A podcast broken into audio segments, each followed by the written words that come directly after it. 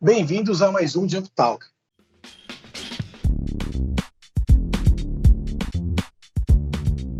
Eu sou Rafael Capua, diretor de operações da Jump, e hoje estamos aqui com Felipe Palmeri, é, responsável aqui de pré-vendas da Jump, e junto com a Jéssica, nossa tech lead de Data Science.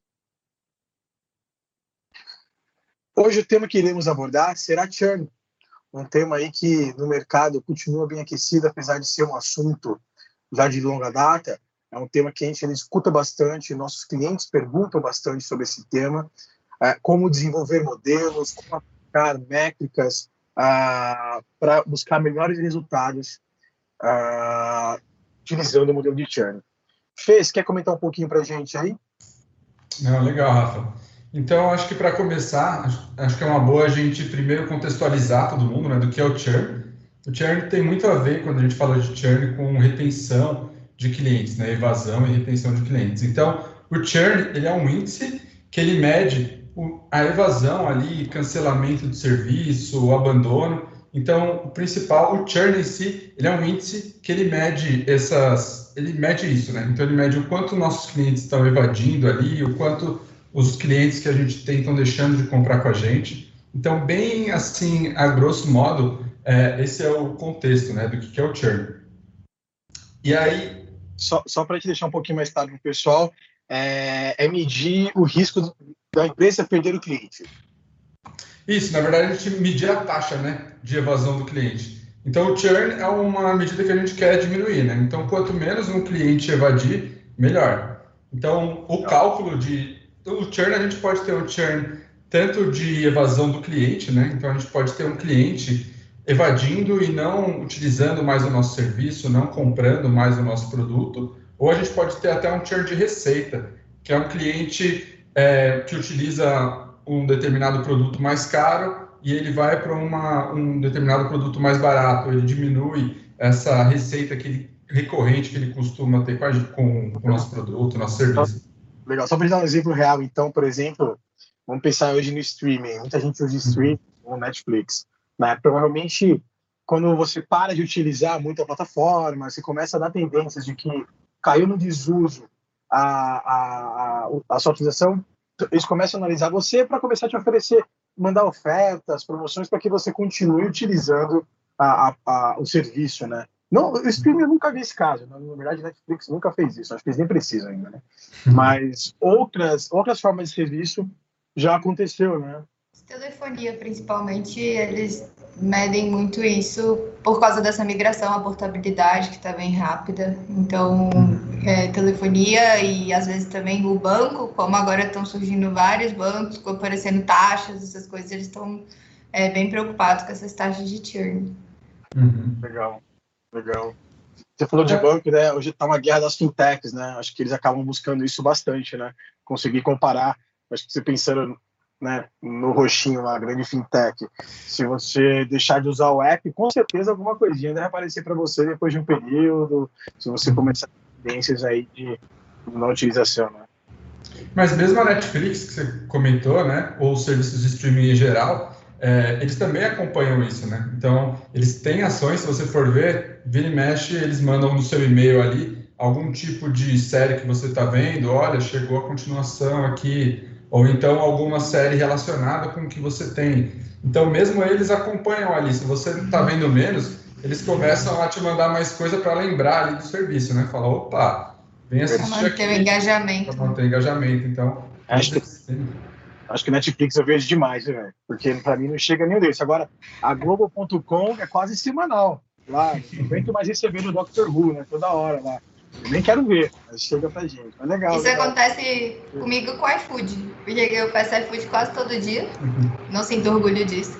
Mas às vezes eu fico três dias sem pedir. E aí, esqueceu da gente? Tem um cupom disponível. Tipo, eles, eles medem bastante. Eu sinto bastante isso no iFood. Putz, verdade. No iFood é uma realidade. Eu usava muito o aplicativo do iFood no meu celular e depois a minha esposa ficou viciada nos cupons. Aí eu parei de pedir, peço só no dela, né? Uhum. Facilitou ela, ela tem um monte de cupom. E eu não pedi, mas o meu realmente, vira e mexe, aparece lá uma tentação, principalmente à tarde. Já sabem que eu gosto de comer doce à tarde, eles mandam, ó, oh, sua sobremesa. Isso realmente que acaba causando esse engajamento, né? Eu acho que é uma forma de prever aumentar o engajamento e também monitorar aquele que, é, que corre o risco de churn, né? Pô, bacana. É, para a empresa é muito isso, né? Medir é, essa taxa dos clientes que vão sair e aí, utilizando inteligência, né? Utilizando técnicas de machine learning, modelagem estatística, eles tentam prever ali quem tem mais chance de sair e também entender os motivos, né? Por que, que as pessoas saem, né? Do, deixam de usar meu produto e quais que têm mais propensão a sair. E aí, por exemplo, no caso do iFood, eles têm diversas ações que você pode fazer, dependendo muito do setor, né? Dependendo muito ali de qual área que você está oferecendo. Mas, e aí o objetivo disso é entender, então, esse cara tem mais propensão a sair. O que, que eu posso oferecer para ele, né? De que maneiras eu posso tentar reter esse meu cliente, não deixar ele sair.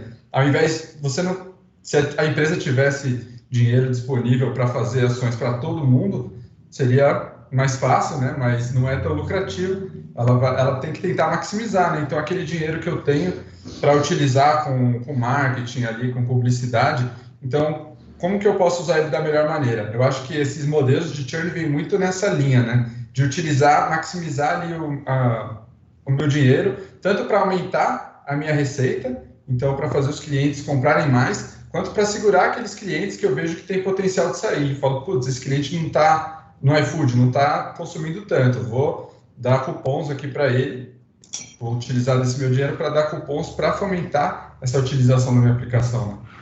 Legal. É, e às vezes. Cara, pode falar. Não, eu ia falar que às vezes também as empresas começam a usar o modelo de churning, que às vezes eles estão investindo muito é, em captação. E aí eles veem que, por exemplo, tem cliente que faz a primeira compra, mas eles não ficam é, na plataforma. E aí o churning pode, os modelos, mostrar por que, que aquele perfil não fica, o que, que eu posso melhorar. Ou então é só um serviço que está evadindo muita gente, entender o porquê que isso está acontecendo, ou é só numa localidade, nos modelos dá para poder fazer todo esse mapeamento. Legal. Isso é legal porque ajuda toda a área que vai atuar né, nessa retenção. E você comentou, Fê, no começo, sobre cliente ou receita, né? O que está perdendo cliente ou receita. É, poderia, você pode explicar um pouquinho mais qual é a diferença dessa análise, né? De olhar quando a gente está perdendo cliente ou, ou se a gente está perdendo receita? Uhum. Não, legal. Então, perder cliente, muitas vezes depende muito do serviço, né? Isso a gente vê em diversas áreas, mas tem, por exemplo, o serviço de assinatura recorrente, como serviços de streaming, tem serviços de. Hoje em dia tem até aqueles clubes de assinatura, né? Que você paga todo mês ali para receber determinado produto. Então, pode ser que, se o cliente está para evadir, ou, por exemplo, educação, tem bastante isso, né? Um aluno ali que paga mensalidade, se ele está para evadir e sair da minha empresa, eu não vou ter mais aquele, aquele cliente, né? Então, eu posso medir o meu cliente, então, eu meço pela quantidade de clientes então, de determinado período, isso também não é uma coisa tão simples de medir, né? Vai, de, vai, depender muito de cada área, mas eu posso medir, por exemplo, naquele determinado período, no início daquele mês, por exemplo, quantos clientes eu tinha e no final daquele mês, quantos clientes eu mantive, né? Eu tive. Então, eu posso medir quantos clientes saíram baseado naquele meu número inicial. E aí eu posso ter a minha taxa ali de evasão de clientes, como eu posso ter também a minha taxa de receita, então de churn de receita, que é, por exemplo, no serviço de streaming eu tenho é, alguns níveis, né? Eu tenho o nível mais barato ali, eu tenho alguns níveis mais caros. Então eu posso medir se tem muitos clientes que estão usando meu serviço mais caro e estão migrando ali para serviços mais baratos, ou mesmo para consumos, né? Tipo algum serviço ali, serviço não, alguma alguma empresa que vende diversos produtos ali, por exemplo, de alimentação. Eu tenho um cliente que gasta comigo determinada faixa ali de valor todo mês e aí ele começa a gastar menos. Eu vejo que ele reduziu 50% do, de quanto ele gastava. Então, ali, meu cliente ainda não saiu, ainda tenho meu cliente, mas a receita dele está diminuindo. Então, também é legal analisar e ver como que eu posso é, oferecer, né? O que, que eu posso oferecer para esse cliente para ele voltar a gastar mais com o meu produto aqui, utilizar mais o meu serviço. Então, são duas, duas formas de analisar também essa variação, né? Legal, bacana. E quando que, falando de churn de cliente, é, quando que chega o momento de fazer essa análise de ciência? Né? Quando que chega o momento que a empresa ela tem que se preocupar em fazer essa análise? Ah, na minha opinião, desde sempre, né? Eu acho que desde o começo é legal você já estar tá acompanhando esse número, você já desde o começo você vê quantos clientes estão entrando e tentar reter o máximo, né? O ideal seria você ter zero de churn. Então, você ter 100% de seus clientes que entraram ali estão com você o resto da vida. Mas a gente sabe que, que isso não acontece. Então, é legal você já, desde o começo, você já está acompanhando ali esse índice. Então, claro que, como a gente falou, varia muito do tipo de produto que você está vendendo. Não é algo simples que é fácil assim, você identificar porque o seu cliente está saindo ou como fazer para ele ficar, mas é algo que através de, de técnicas ali, utilizando uma inteligência, utilizando seus dados, eles te ajudam muito a você identificar né, o porquê que disso está acontecendo. E acho que a gente vai começar a entrar agora nos detalhes mais técnicos de modelos que podem ajudar com isso. E eu acho que é nisso que a gente consegue gerar um valor ali, né? Por isso não ser um assunto tão simples, ser algo mais complexo, quando a gente começa a analisar isso com dados, acho que a gente consegue agregar um bom valor aí e começar a identificar mais os, os motivos do porquê esses clientes estão saindo, né? Jesse, você pode contar um pouquinho para a gente aí como que é realizar essa análise, criar o, o, o famoso modelo de churn? Consegue dar uma é. geral para a gente? Então, é, só complementando também o que o Felipe está falando, eu acho que o churn ele é tão importante porque ele mede a qualidade do seu serviço, né? Porque às vezes você nem vê o que o seu cliente está saindo. A grande dificuldade que a gente tem nos modelos é até a, a empresa definir o que é o churn para eles. Porque, por exemplo, é o, o, aluno, vou dar um exemplo na educação, é o aluno sair por um semestre e depois ele volta? Quanto semestre ele tem que ficar fora para eu poder é, falar que ele, que ele evadiu, né? Que eu tive churn na minha base. É, e aí, às vezes, é difícil até para o cliente definir o que é, para isso ser a base da nossa modelagem, né? Então, pessoal, vamos falar um pouco agora uh, sobre o uso do churn em algumas verticais, né? Inclusive verticais aí que a Jump atua, já atua hoje também. Queria discutir um pouquinho, até mesmo dar exemplos, né? É, o Fê até separou aqui uma listinha, são vários, são várias verticais que ele separou para a gente conversar. Como são muitas aqui, a gente vai escolher algumas para conversar. Depois, na edição, a gente pode até colocar uma listinha com alguns detalhes para o pessoal poder ver, dessa que o Felipe montou. Mas entre os exemplos aqui que eu achei interessante, é, usando o churn no varejo, né? Porque a gente, fica, a gente falou bastante sobre o churn na questão de do cara já ter um, um subscription, dele ser um cliente, de alguma forma, ele paga algo mensal, né? Ele está com você ali mensalmente atrelado, né? Hoje em dia, tanto que hoje em dia é, é, geralmente tem que ser feito com cartão de crédito para você dificultar a sua saída, né? Tem toda essa história. Quando a gente fala de banco, você tem um contrato ali com o banco que te faz mensalmente, de certa forma, manter uma recorrência com o banco. Né? Mas quando a gente fala de varejo, eu achei interessante que é um tema diferente, porque a, a, ele comenta aqui de encorajar a fidelidade. Então, se, pelo que eu estou entendendo, é criar um, um, modelo que vai analisar pessoas uh, que talvez não voltariam a, a, fazer compras ou que tendem a fazer compras e você buscar essa fidelidade com esses clientes, é isso? Tá, o modelo de churn ele pode ser usado como um balizador para a equipe de marketing ou equipe de retenção, equipes internas, para poder oferecer promoções ou oferecer melhores condições. Por exemplo, aqueles clientes que têm um maior índice, maior chance, a gente pode oferecer é, oferecer opções mais agressivas. Por exemplo, se você compra três, você ganha outro. Então, oferecer um desconto maior para ele ir conhecendo o serviço e, e quem sabe, fidelizar. Legal. Bacana. É, e, mas isso também não é um modelo de churn sozinho que vai resolver, né? Isso a gente pode agregar outros modelos aí. Eu imagino que para o varejo próprio, talvez o marketing básico poderia agregar junto a esse modelo numa área de marketing, né? Acho que poderia fazer sentido. É isso, Jéssica? Faria? Exato, a gente pode usar um marketing básico. o cara comprou um sofá na faixa de valor entre tanto e tanto. Ah, mas vamos propor para ele então uma mesa de centro, porque quem geralmente compra o sofá compra uma mesa de centro, tem um suporte bom, uma confiança boa, esse essa associação. Ou então, como que eu ofereço para o cara também? Dependendo se eu tiver um modelo, eu posso ver qual o melhor canal para eu conversar com o cara. Eu posso ligar, eu posso mandar um SMS, eu posso mandar um e-mail, eu posso mandar uma carta. porque tudo depende do público que você quer abordar. Então, os modelos todos conseguem ir se ajudando. Um, um vai dando insumos para o outro. Legal, achei legal comentar isso, porque na verdade é, esse do varejo não está falando exatamente do churn de reter, de reter o cliente, mas sim buscar uma fidelidade, buscar uma recompra, né, olhando para um modelo de, de churn, mas aí sim a, a agregar outros tipos de modelos, agregar outros tipos de, de abordagens para buscar uma, uma recompra, uma, uma fidelização desse cliente. Isso, isso eu acho bem, bem interessante, porque você consegue até segmentar, ou entendo que a gente consegue segmentar até qual tipo de abordagem vai ser utilizada para cada, cada perfil de cliente, e dentro do perfil consta o churn, né? Qual que é o churn dele. Exato. Interessante. Bem, bem bacana.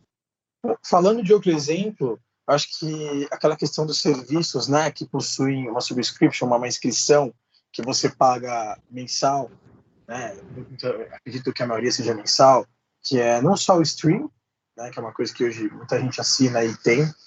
Uh, antes tinha muita questão da TV a cabo, né? As telco hoje trabalham com isso, mas a gente tinha TV a cabo, toda hora tinha promoção para TV a cabo para buscar. Hoje o, o, o, o stream acaba fazendo um pouco desse papel também. Mas além desses tipos de serviço, hoje é, é, legal que a gente tem visto crescendo também, né? Esse tipo de, de abordagem. Tem até clube de assinatura aí para carnes. Né? Eu sei que o Fê aí é um, é um cara que adora fazer churrasco, inclusive assim. Chegou esse, inclusive. Depois da pandemia, pode me convidar. E é legal. E o legal disso é que, para esse tipo de, de, de, de, produto e serviço, também é, é, faz muito sentido utilizar o modelo de churn. E aí eu faço até uma, uma comparação que esse tipo de, de assinatura parece, inclusive, com a instituição de ensino, né? E, querendo ou não, você vai lá, você fecha uma faculdade, fazer um curso de quatro anos, cinco anos, enfim, e você vai pagando mensalmente, e de certa forma a instituição precisa te reter ali, né? É, a mesma coisa funciona acho que para cursos de inglês, né? Eu, eu, eu acho que o churn ele, ele pode ser utilizado também para essas áreas, né? Eu, eu acho que interessante seu exemplo, agora pensando um pouco, acho que para um clube de assinatura é até um pouco mais difícil de você medir e saber como você evitar o churn, né?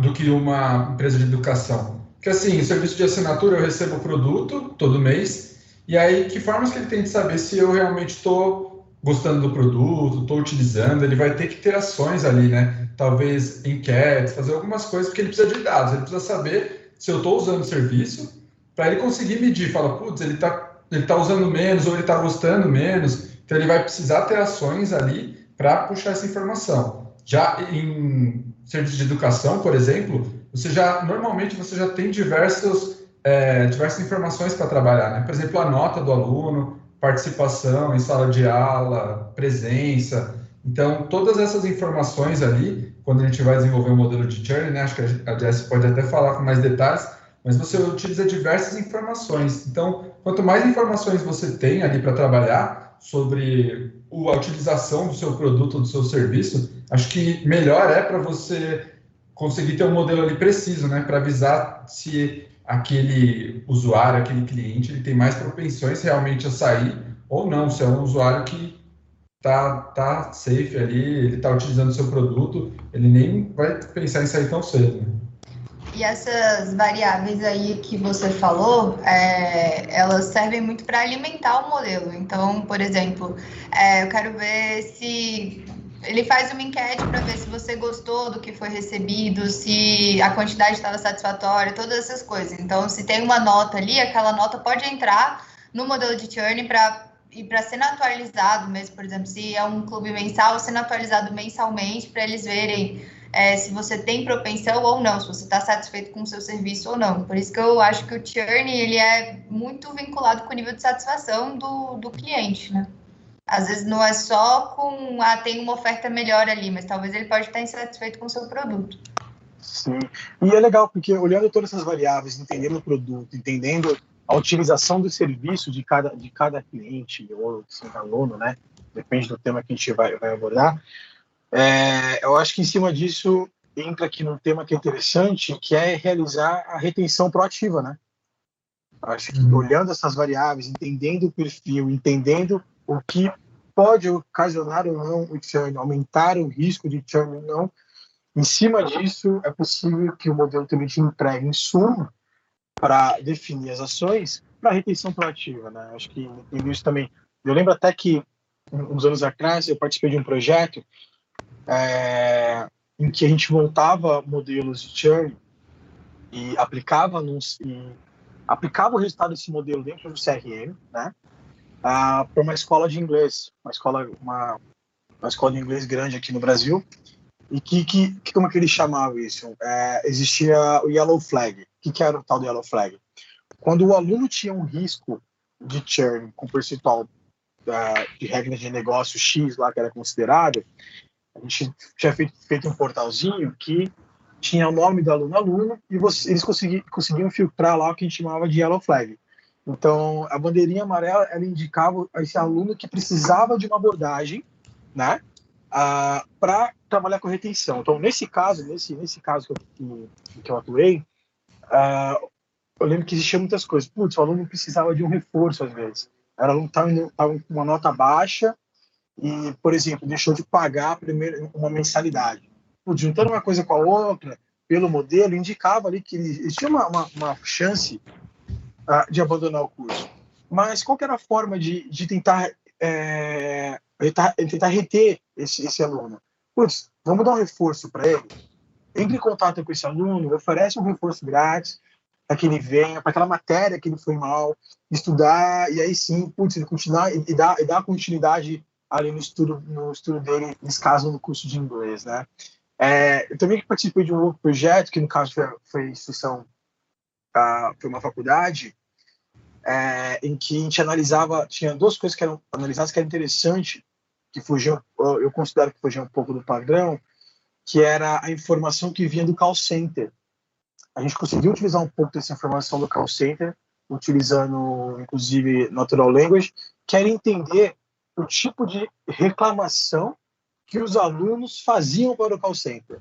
Então, nesse estudo até teve casos de a gente identificar que os alunos estavam descontentes com, com, com a instituição porque a sala de aula era muito quente.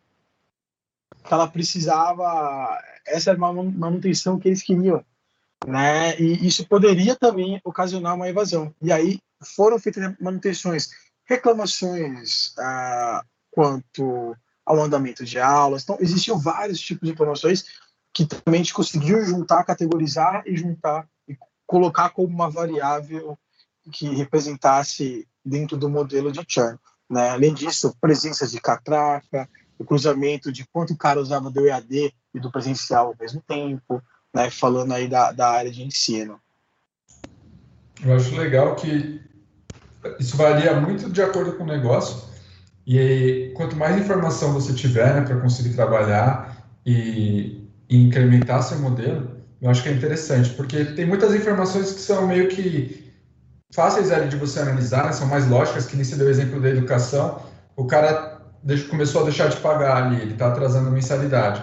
Então, putz, já é um indicativo ali claro de que ele não ele tá para sair ali, ele está com algum problema. Então, aí a, parte do negócio tem que ir lá e atuar. Qual que é o problema dele? Né? Identificar o problema dele, dificuldade de, de, de financeira. Então, tentar arranjar uma forma de facilitar isso para o cliente. Mas muitas vezes, na, na hora exploratória ali de um modelo, quando você vai trabalhar com sua base de dados, eu acho que é muito interessante que você pode encontrar até correlações que não são tão óbvias assim, né? Não sei se Jess tem algum exemplo, mas pode ter vários casos que não é uma coisa clara, igual nesse exemplo que a gente deu, e que quando você vai trabalhar com os dados, você descobre que aquela variável específica pode fazer alguma diferença ali no seu modelo e indicar uma probabilidade maior daquele, daquele cliente deixar de usar seu produto ou não. Né? Verdade, verdade. É um, um exemplo aí, Jess, para você falar, mas um exemplo que você falando isso eu me recordei foi o endereço de trabalho dos alunos ah, o endereço do trabalho para os alunos noturno tinha uma maior relevância é, quando ele tinha uma distância maior da, do polo em que ele estava estudando. Né? E era algo que não se olhava, e a gente começou a olhar, falou, qual que é o CEP do endereço? Pegava esse endereço, achava o CEP, o CEP qual que era a distância aí, né, que a gente, a gente calculava, de, existia uma forma de calcular, mas enfim, qual que era a distância daquele endereço até o polo em que o, o aluno atuava, né, o aluno estudava, né? Então, inclusive, ficava-se de olho nessa atualização é, desse endereço, né? buscava-se essa informação para tentar buscar essa, essa importância. E era algo que antes não, não, não estava sendo analisado. E foi um insight ali bem, bem bacana. A Jess tem mais um exemplo, Jess, sobre, sobre variáveis aí diferentes? Nossa, não veio nenhum na minha, na minha mente. Mas geralmente, por exemplo, agora a gente está fazendo um para uma instituição de educação mesmo, e a gente está usando muito isso que você citou, por exemplo, se o cara está fazendo as provas é, na data certa, quantas vezes ele está acessando a plataforma é, quantas vezes ele está frequentando a aula, se ele está frequentando ou não está frequentando. E até no EAD fica um pouco mais fácil, porque fica ali tudo registrado no sistema, né? Presencial é um pouco mais difícil de. um pouco mais difícil de fazer isso, por exemplo, diariamente, para poder monitorar como que está a qualidade ou não, como que está a chance é. do seu aluno evadir. É, no presencial eu já vi casos de pegarem catraca. O aluno uhum. passa com a carteirinha, né? Tem um RM dele lá, o o registro dele, e aí tentava se trabalhar com a catraca. Só que tinha um problema que era é, o aluno que ia para ficar no refeitório, né? Uhum. E aí você tentava linkar isso com a, com a chamada da sala de aula, mas aí a chamada não ia, a plataforma, enfim, aí acabou que não, é. não deu para analisar o que a gente queria, porque faltava essa integração ainda, mas é bem interessante. Mas no EAD também tem, né? Tem gente que só abre ali, nem tá prestando atenção na aula, mas nem uhum. todos os indicadores conseguem ser tão ser tão Isso. efetivos, só que com a correlação com os outros indicadores, a gente consegue ver se aquilo é relevante ou não. Legal. E para a gente fechar aqui o tema churn, acho que é importante a gente falar um pouco sobre é, ferramentas, né? Quais ferramentas aí de mercado, open source, que hoje nós temos utilizado bastante aqui na Jump, mas eu gostaria que você comentasse um pouco aí do que vocês também têm visto aí que é, que é interessante deixar para o pessoal aí saber também. Legal, acho que uma das maiores, mais utilizadas, é o SaaS Miner, né? O SaaS Enterprise Miner, que já é, o SaaS já vem de muitos anos, né? Ele começou, como foi uma das primeiras empresas a, a trabalhar com essa parte de análise estatística desde lá atrás, anos 70, e veio desenvolvendo de lá, desde lá, né? Então, o Miner eu acho que é uma ferramenta bem completa e que facilita essa utilização, né, essa construção de modelos de, de vários tipos, o churn entre eles, né. É, tem, tem também o Python, tem também. Hoje a gente usa muito mais Python do que R, mas nos dois dá para fazer os modelos. É, de churn, fazer toda a parte, tanto da extração dos dados, a parte de data quality, análise exploratória, porque uma análise exploratória bem feita, às vezes tem resultados muito efetivos e às vezes é uma parte que a gente às vezes negligencia um pouco, é, e dá para fazer todo o fluxo lá dentro dessas ferramentas. Legal. Aí eu pessoalmente gosto das duas ferramentas, tanto do SAS quanto do Python. Eu acho que as duas, inclusive, combinam bem, né? Essa versão nova do SAS aí, o, a Paya, que você consegue levar modelos Python para dentro do SaaS para criar challenge ali, né? E, e, e, e realmente verificar qual é o melhor resultado.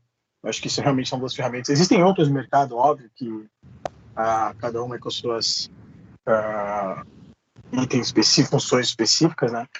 Mas realmente essas duas também eu acho bacana. O Python, por ser um open source, a gente conseguir trabalhar aí em nível escalado, utilizando Databricks, ah, a nuvem em geral, acho que ajuda bastante. E o SaaS, por ser uma ferramenta bem completa também, né? Acho que as duas. A gente consegue desenvolver, analisar e, e produtizar esses modelos, né? E transformar isso tudo em, em ações, de certa forma, proativa aí no, no dia a dia mais, das empresas. E o mais importante não é só o desenvolver o modelo, né? Acompanhar o resultado desse modelo é, e usar esse modelo para balizar as suas ações, porque às vezes é, hoje a gente sente muito que os clientes às vezes querem o modelo, elas sabem que precisam, mas não tem uma dificuldade em usar.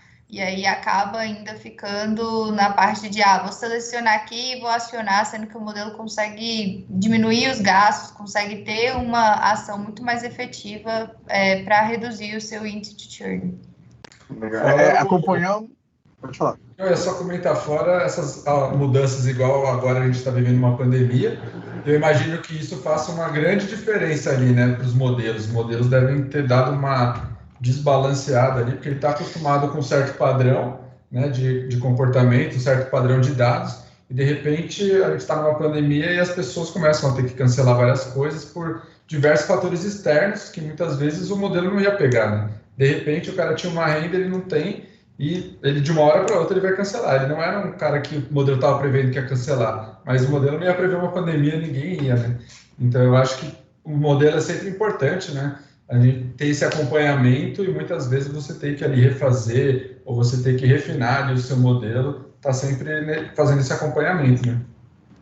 Sim, com certeza. E é isso que você falou da pandemia, por isso que eu falei da análise exploratória, porque às vezes vai começar a ter esses novos comportamentos, mas você ainda não tem dados suficiente para poder fazer um modelo. Mas se você fizer uma boa análise exploratória, você começa a ver quais pontos que estão sendo relevantes para o cliente que, que decide sair ou não da sua base.